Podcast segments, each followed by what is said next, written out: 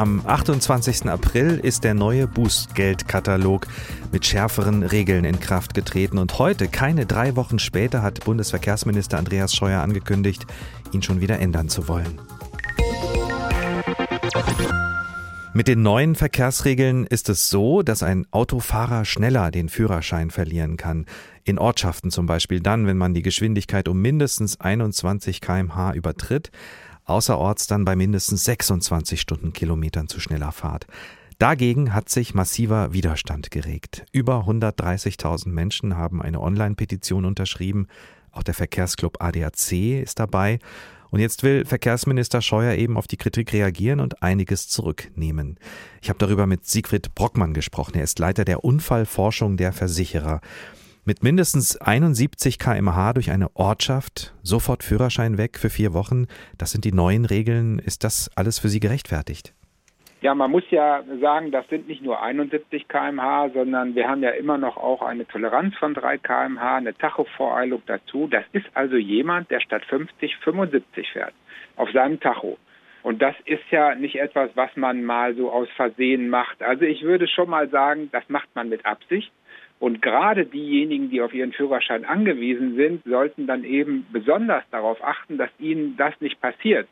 Und es ist ja tatsächlich auch so, dass diese Führerscheinsperre für einen Monat schon deswegen nicht existenzbedrohend ist, weil man sich diesen Zeitraum im begrenzten Rahmen sogar auch noch aussuchen kann.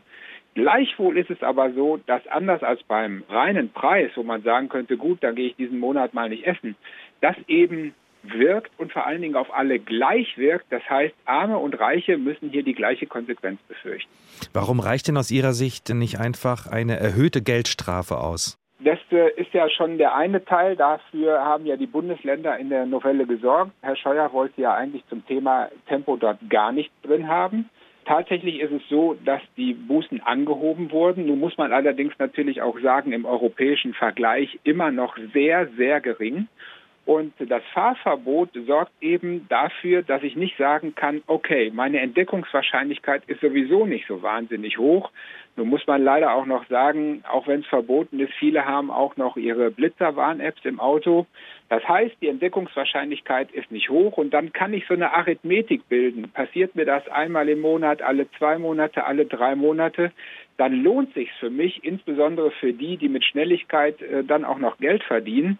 Und dieses Fahrverbot ist halt etwas, was wir schon lange wissen, dann auch als Drohung viel besser wirkt, als wenn ich sage, okay, 80 Euro, da kann man sagen, okay, das kann ich mir einmal im Monat leisten. In der Online-Petition, die ja immerhin von über 130.000 Menschen unterschrieben wurde, da wird darauf verwiesen, dass es noch niemals so wenige Verkehrstote gegeben hat wie im vergangenen Jahr. Das seit Bestehen der Statistik. Ist das denn falsch? Erstmal trifft das zu, also das sind äh, die wenigsten Verkehrstoten, aber auf der anderen Seite sind es immer noch über 3000 gewesen. Die Zahlen schwanken in den letzten Jahren insgesamt so zwischen 3300 und äh, dann 3050. Das heißt, man kann nicht wirklich davon reden, dass wir in den letzten zehn Jahren da einen dramatischen Rückgang gehabt hätten, wie das in den vorherigen Jahrzehnten immer der Fall war. Im Gegenteil, im Wesentlichen stagniert das Thema.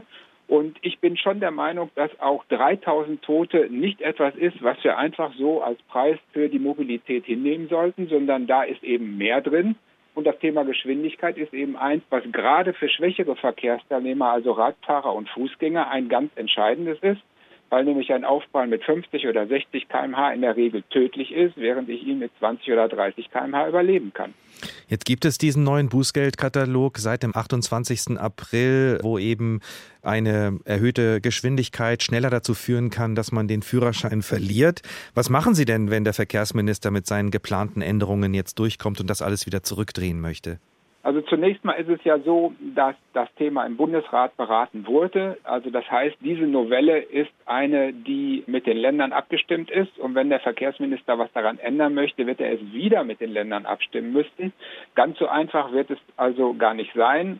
Ich würde mich dann zunächst mal damit trösten, dass das immer noch besser ist als das, was wir ganz vorher hatten. Das heißt, statt 35 Euro für dieses Delikt dann immerhin 80 Euro. Aber natürlich wollen wir mittelfristig sehen, dass wir eine neue SDVO, was wir sowieso vorhaben, aus einem Guss produzieren. Das heißt, die Straßenverkehrsordnung. auch, ja, die Straßenverkehrsordnung aus einem Guss produzieren. Und das heißt, dass wir eben das der Gefährlichkeit der Delikte anpassen. Das ist im Moment immer noch nicht so richtig der Fall. Das heißt, also ich würde dann die Gesamtdebatte auf einen späteren Zeitpunkt nochmal verlegen, dann allerdings auch mit der Möglichkeit und der Gefahr, dass solche Geschwindigkeitsdelikte eben noch viel härter geahndet werden, wie wir das eben aus anderen Ländern kennen. Was halten Sie denn grundsätzlich davon, dass der Bundesverkehrsminister Andreas Scheuer diesen gerade erst äh, in Kraft getretenen Bußgeldkatalog schon wieder ändern möchte?